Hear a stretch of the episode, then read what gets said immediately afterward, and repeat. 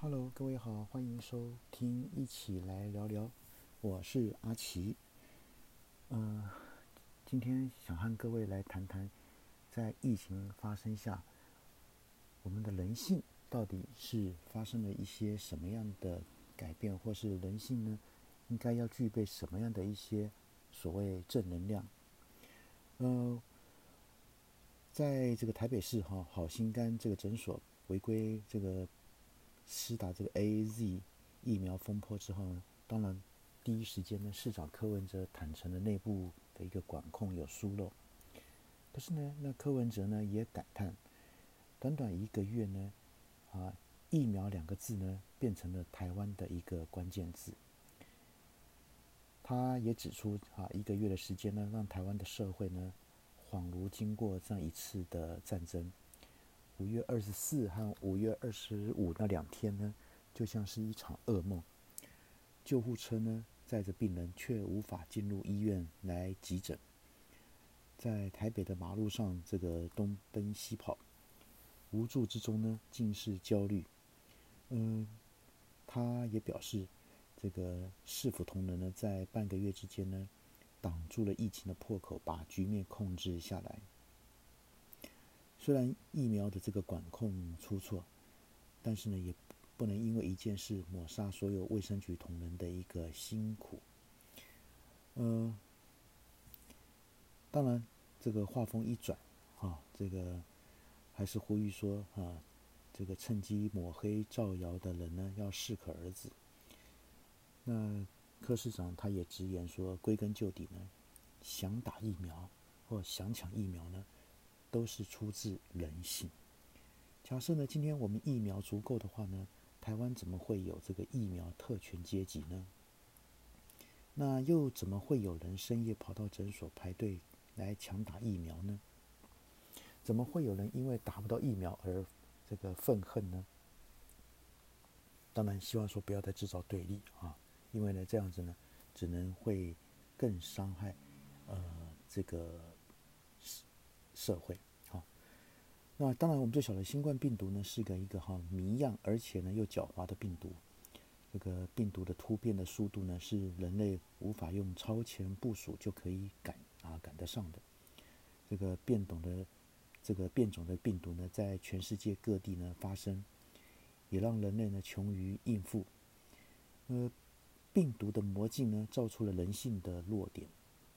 像是哪些呢？抢口罩。抢粮食、抢疫苗，但这是台湾才有吗？也不尽然啊！全世界呢比比皆是。但是呢，全世界呢已经是一个地球村的概念。台湾呢无法自绝于这个世界之外，也不能呢只局限啊要同岛一命，除非隔绝于世。但呢这是不可能的。接种疫苗呢是目前。啊，唯一可减少感染的主要方法。呃，新冠肺炎疫苗使用至今呢，已超过啊六七个月了。但是呢，疫苗呢仍然无法赶得上病毒的一个突变。国外呢已进入啊必须要接种这个第三剂疫苗的一个计划，以及呢变种病毒啊这疫苗的一个研发，甚至认为呢像流感疫苗一样，每年呢都要接种新的疫苗。而国内呢，也在这个研发疫苗的当下呢，是否有考虑这些因素呢？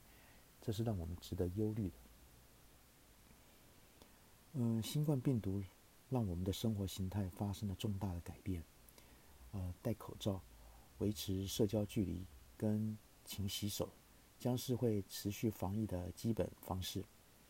而西方握手和亲脸颊的习惯呢，也可能因此而改变。所以呢，我们从病毒身上学到了什么呢？呃，是必须要用谦卑的方式来去面对病毒，因为呢，病毒突变的速度以及呢，逃避人类围堵的技巧是我们无法想象的。我们只能在后面呢追得很辛苦，而且呢显得很无助。这个时候呢，唯有放下人类的成见、意识形态以及呢自私的行为。因为呢，病毒没有国界以及人种之分，必须呢全世界共同面对这一个困境。将病毒摆中间，政治放两旁，否则呢，病毒会很快的从任何一个地区来做反扑。但是呢，人性共同的弱点是，一旦疫情缓解呢，就会开始松懈。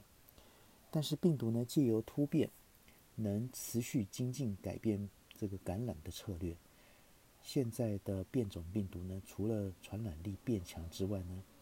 还演化出人啊，让人呢这个病人呢免疫力下降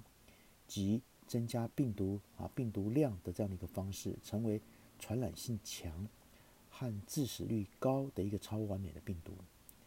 那这种变种病毒的出现速度呢，可能到时候呢，连这个新命名法都使用的这个罗马数字都不够用。新冠病毒的优势呢，可以迅速改变啊，并适应新生活。而此病毒合并之前，所有人类这个哈呼吸道病毒的一个优点，能够长久适应、永续生存，而且并且呢，完全遵遵照这个传染病的基本法则，会让大部分的病人约百分之八十是无症状及轻症。而且不会赶尽杀绝被感染者，使得病毒呢得以持续的散播。因为传染快速且致病严重，新冠病毒呢是史上最快引发全球大流行的病毒。虽然新冠病毒只有十五个基因，与人类拥有的三万个基因是无法相比的，但是呢却造成了全世界大流行。是人类从来没有遇到过的传染病的大浩劫。呃，在病毒眼中呢，人类只分成三种，那就是呢容易感染的族群，还有呢已经感染的族群，还有呢最后呢就是一个康复的族群。目前呢，全世界能有将近七十亿的人口是属于啊容易感染的族群，所以呢，啊如何？面对并解决这一个浩劫，要看我们人类的智慧，因为毕竟呢，能打败敌人呢是小智慧，能分清敌友的呢是中智慧，能够化敌为友的呢才是啊大智慧。所以呢，呃，我们相信了哈，每天大家都有不同音啊，差不多一样的一些哈问号，什么问号呢？就是哈，我们都想要尽快度过这样的一个噩梦，但是呢，我们没有水晶球可以窥视未来，所以呢，能做的呢，除了啊戴上口罩、不要群聚、勤洗手、宅在家等等呢，我们都希望台湾能够尽快恢复正常的生活。呃，前阵子呢，哈，我们看到有个有电商哈发出的公告。那写出呢，啊，即日起呢暂停配送到全台医院以及周边，而且呢万台北市万华全区啊全区还有新北市板桥及中和部分区域呢会暂停大家这个哈那个预约配送的一个服务。那他这个讯息一发出去的第一时间呢，啊，造成了一个反效果，在网络上呢，啊。这到处有相关这个挞伐和抵制的一些言论，还有这个新闻。呃，也因为哈这个疫情的这个关系，啊，呃，虽然说哈这个很多这种电商的这种客服系统有说明，但是呢，一般的买家很少会注意到像这样子的一个哈这个客服公告系统，所以呢，造成了一个不小的一个哈埋怨。呃，疫情期间哈，要遵守这个哈，减少人与人的接触。嗯，可是呢，被这哈被点名出的这个区域的居民，心里会是滋味吗？啊，那当然，这就凸显了人性的一种脆弱。啊，呃，特别呢，啊，是这个医护人员没日没夜这么辛苦的照顾这个病患，帮忙筛检，结果呢，哈，这些电商公司啊。竟然写说，这个暂停配送至全台医院及周边这样的一个新闻的时候呢，站在人性的角度来看是没有温暖的。呃，所以很可惜哈，这种我们疫情黑暗的日子呢，需要大家共体时间啊，大家一起来怎么来看到我们如何用啊这个彼此呢这种团队或者是这种啊人性的光辉呢，来战胜啊病毒的这个呃黑暗啊，所以呢哈。嗯，我们想要看看，一定要用人性的角度，啊，这个去看看民众现在想要的是什么，关心的是什么，啊，呃，人性化沟通了哈，我想是这个目前呃我们所需要的啊，人性化沟通。那不管是政府跟人民，或者是人民与人民之间啊，我们都需要这样的一种人性化的对待。呃，这个英国这个首相哈，这个丘吉尔哈，曾经说过一句话：勇气呢是能站起来侃侃而谈，那勇气呢也是能坐下来静静啊倾听。所以呢，啊多点温暖啊，少点口水啊，才不会制造更多的这个矛盾跟仇恨。好，那当然呢，也有这个哈这个。专业的医师呢认为说哈，这个新冠这个肺炎疫情焦灼的当下呢，更应该重视人性的关怀，啊，因为毕竟呢哈，这种确诊和死亡的人数呢持续增加中，造成了人们的这个紧张、焦虑和不安。呃，哈佛大学校长也曾经哈发表给这个师生跟全世界的公开信说。要特别强调，新冠肺炎是在考验困境中人性的这个善良和关怀。希望大家能够这个展现这个最佳的品格，帮助确诊患者，支持受隔离者，也要关怀社会中的一些弱势族群。呃，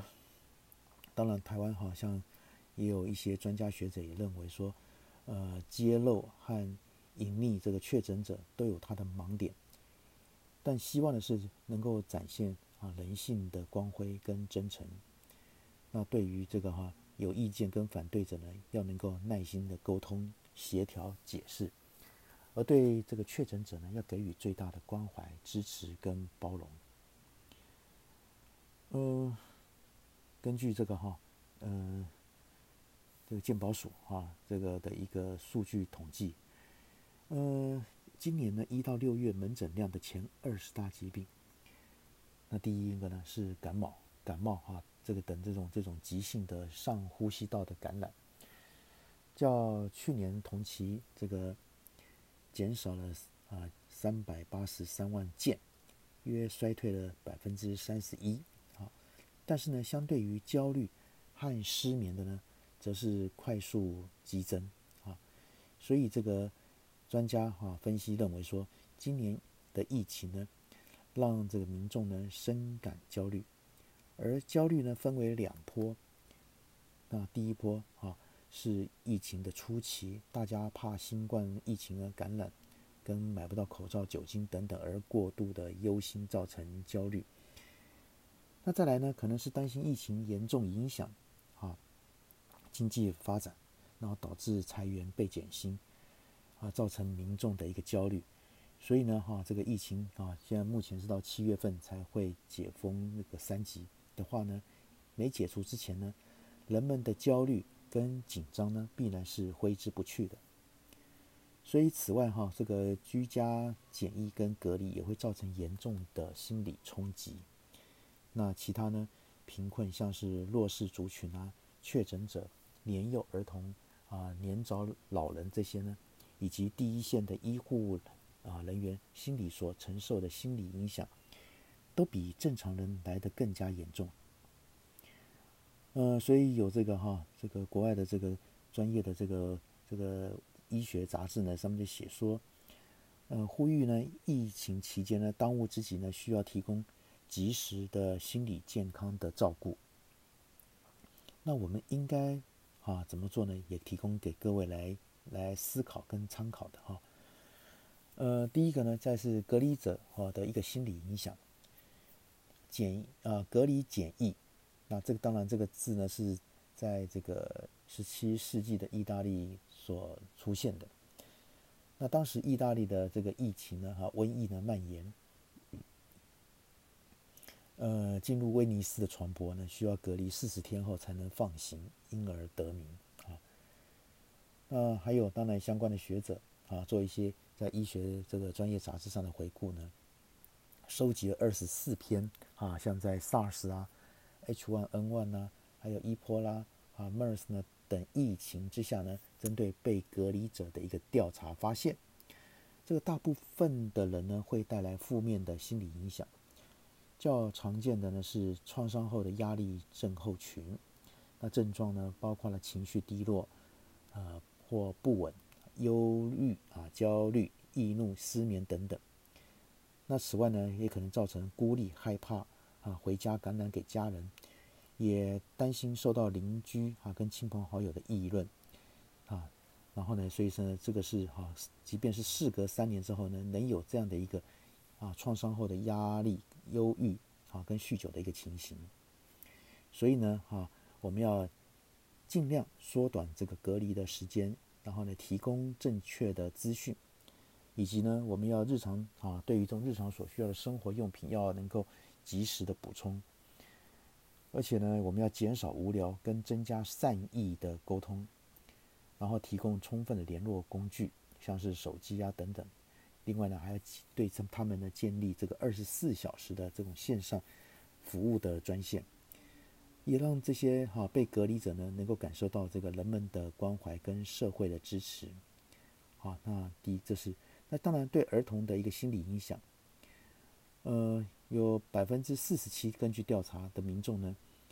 啊，对疫情啊可可保持平静，但是呢，有二十二到二十七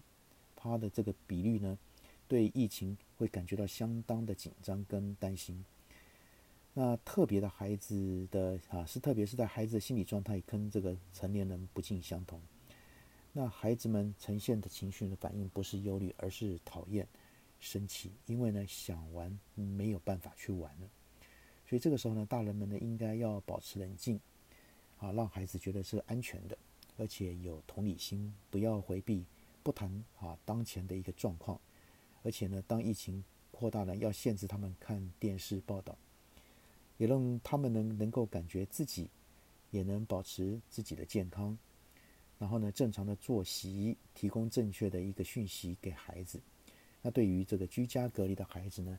应该鼓励这个班上同学轮流打电话，这个关心跟问候，而非这个什么嘲笑跟躲避。那当然，如果情况恶化的时候呢，也要对啊寻求专业人士或精神科医师的一个协助。好，那我们。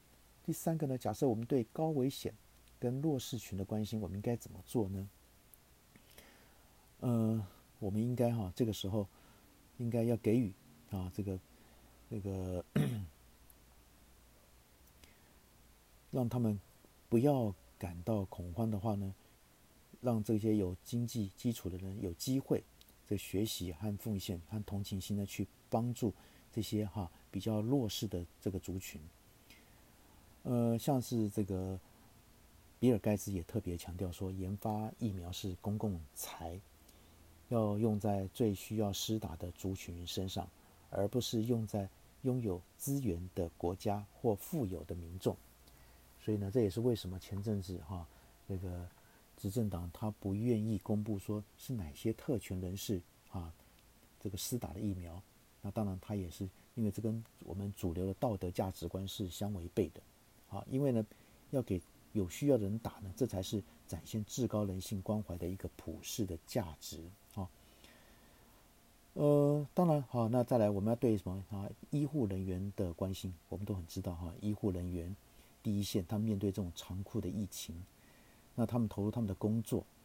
呃，但是我们啊，要想办法啊，社工人员也好，或是一些相关的一些啊，心辅人员，要想办法去呢。这个处理他们的一些什么一些焦虑跟恐惧还有情绪的问题。那当然啊，这个我们呃，世界这个精神学会也对这些哈医护人员提出了相关建议，是说他们也要能体会，呃，精神状态啊，这个精神健康跟身体健康同等重要，需要舒压和适当的休息，然后呢，这个同僚之间呢，要能够互相的扶持，跟亲友呢保持密切的联系。好，那我们对这些啊防疫跟抗疫啊，也要需要什么？顾及到隐私。以及保护相关的人权，好，呃，科技呢，毕竟还是要以人性为主哈。虽然我们现在有很多电子这个围篱系统来方便这个防疫人员啊进行这个十四天的居家关怀使用，但是呢，也要依各资法做详尽的规范来保护个人的隐私啊，否则这也不是也啊也不是大家所乐见的。另外呢，哈，这个疫苗的研发跟接种要有一些伦理上的考量，好，呃，当然，全世界现在都已经哈，要有相关的一些疫苗不断的在研发研发当中。那相关的一些哈，这些哈人伦理上的一些考量，能够还是要怎么讲？还是要能够持续，能够用最严谨的啊的一种思考呢来进行。那当然，疫苗是世界的公共财啊，应该有公平的接种机会，而且呢，价格也要平民化才对啊。所以哈，呃，在疫情底下有几有几点啊，我希望说我们可以拿来共同讨论在人性上面。那当然，第一个呢，我们要摒除功利主义，要以信任、关心、利他的精神来取代猜忌、自私自利啊，要确认共存共荣的一个重要性。然后呢，我们要利用这个哈，那个自我隔离啊，减少外出参加啊，这个来的时的时候呢，同时我们要自我学习、自我反思，那更懂得包容跟尊重。同时呢，我们也要发挥相关的同理心、合作情，然后沟通协调那跟关怀。当然啊，我们也要积极的运用一些相关的自我舒压的技巧，像是正念啊、正能量的的观念来减压。然后做呼吸的调息，还有运动跟阅读等等等。好，那当然我们希望说哈，呃，只要我们这个时时刻刻保有这个危机的意识，